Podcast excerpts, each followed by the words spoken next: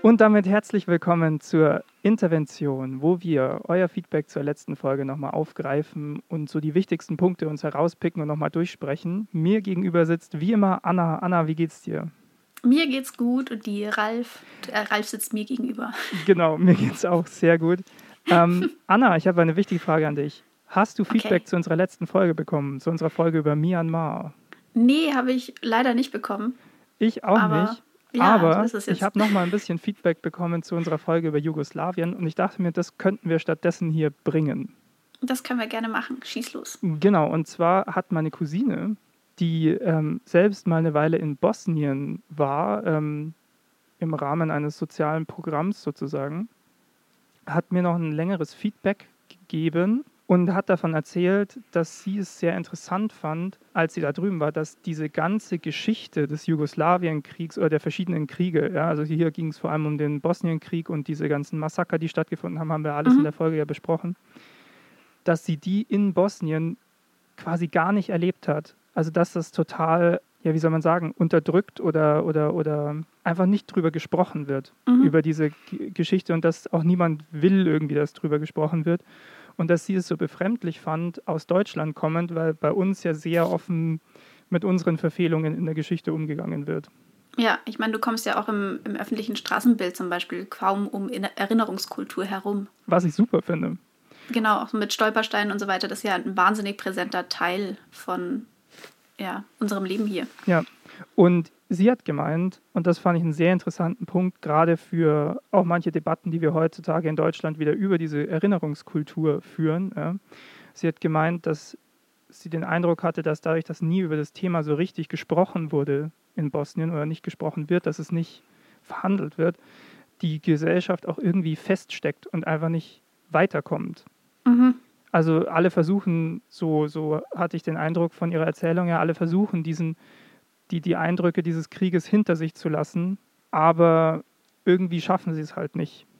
Und insofern denke ich mir, ist es eigentlich wieder ein gutes Argument für unsere Erinnerungskultur, weil ähm, natürlich ist es nicht angenehm, sich die ganze Zeit mit den, mit den Fehlern aus der Vergangenheit auseinanderzusetzen, aber nur so kann man ja lernen und weiterkommen und sicherstellen, dass diese Fehler eben nicht nochmal passieren. Ja, insbesondere, weil es da ja um Konflikte zwischen diesen ganzen verschiedenen kulturellen Gruppen und Ethnien ja. und Religionen und so weiter geht, die natürlich in Bosnien beispielsweise weiterhin zusammen in diesem Land leben. Ja, und die Konflikte sind ja immer noch da. Ja. Also man müsste die wahrscheinlich einfach mal offen verhandeln, ohne dass es kriegerische Auseinandersetzungen dabei gibt. Ja, ich meine, das ist natürlich ist. auch leicht zu sagen aus unserer Perspektive heraus. zu sagen, ja, redet da doch mal drüber.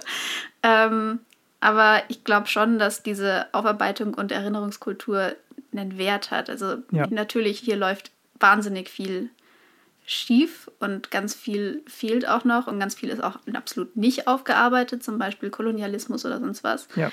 Ähm, und auch bestimmte Aspekte von, ähm, vom Naziregime sind unzureichend aufbereitet und auch dann, inwiefern das dann auch in die Bundesrepublik noch übergeschwappt ist. Aber an sich diesen Kern dessen, dass wir uns damit so ähm, dauerhaft auseinandersetzen, das ist, glaube ich, schon was Gutes. Ja, ich war ja auch mal ein Jahr in den USA mhm. und da gibt es sowas wie eine Erinnerungskultur ja auch, also fast gar nicht. Also diese, diese Aufarbeitung der, der, der Vergangenheit ist ja da auch sehr limitiert, zumindest was so, ähm, ich sag mal, die weiße Mehrheitsgesellschaft angeht. Ja. Mhm da ist ja auch immer nur so dieser Geist, ja, wir müssen nach vorne, wir müssen irgendwie weiter, wir müssen das hinter uns lassen. Insofern, ich, ich glaube, dass natürlich hier in Deutschland nicht, natürlich läuft hier nicht alles richtig damit, aber der Ansatz ist, glaube ja. ich, sehr gut und, und also ich kenne auch kaum ein anderes Land, das so viel dafür tut, wirklich aus diesen Fehlern der Vergangenheit zu lernen. Auch wenn es ein bisschen äh, zu klein klingt, hier von Fehlern zu sprechen. Aber ja. Also ich hoffe, du und die ZuhörerInnen, ihr wisst, was ich meine damit. Ja. ja. Ja, ich meine auch allein dieses, also wie, dass es institutionalisiert ist, dass das Ganze auch in den Schulen zum Beispiel so einen großen Raum einnimmt. Weil in den USA, du hast zum Beispiel mit so Black History Month oder sowas natürlich ähm, immer mehr auch ähm, gezielte Erinnerungen an ähm, zum Beispiel ja, Rassensegregierung oder ähm, Lynchmorde etc. Ähm, aber das geht halt oft dann auch von diesen marginalisierten Gruppen genau. eher aus und eben nicht aus den Institutionen dieses Staates heraus. Ja. Und das siehst du ja zum Beispiel auch in, in Bosnien oder sowas, wo das Ganze auch einfach in den Schulen nicht so vorkommt, was es da an Konflikten in der sehr jungen ähm, Vergangenheit dieses Landes gab. Oder in Japan zum Beispiel gibt es auch immer wieder Auseinandersetzungen dazu, wie geschönt ähm, Schulbücher zum Beispiel die Rolle Japans ähm, während des Zweiten Weltkriegs zum Beispiel darstellen, etc. Mhm. Ähm, und ich glaube, das ist schon in Teilen irgendwie was Spezielles, dass es bei uns halt auch einfach so, ja, was so offizielles sozusagen ist, ja. dass wir uns immer wieder damit auseinandersetzen. Ja, das war auch so eine Sache, die meine Cousine noch angesprochen hat, dass sie das krass fand, dass viele von den jüngeren Menschen, die sie in Bosnien getroffen hat, eigentlich die deutsche Geschichte besser kannten als die bosnische. Mm, ja, das ist heftig. Und äh, ja, ja. Ja.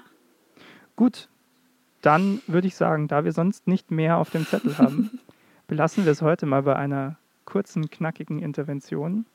Äh, vielen Dank nochmal für dieses Feedback und für diesen Nachtrag. Also ja, für diesen auch, Einblick auch nochmal auch aus erster Hand in dieses Land. Das fand ich ziemlich voll. cool. Vielen Dank dafür. Ja.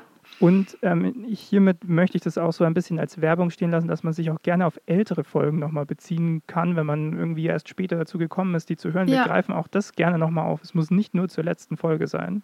Nee. Und damit würde ich sagen, ähm, Habt eine schöne Zeit und wir hören uns in der nächsten großen Folge. Ganz genau. Bis dann. Ciao.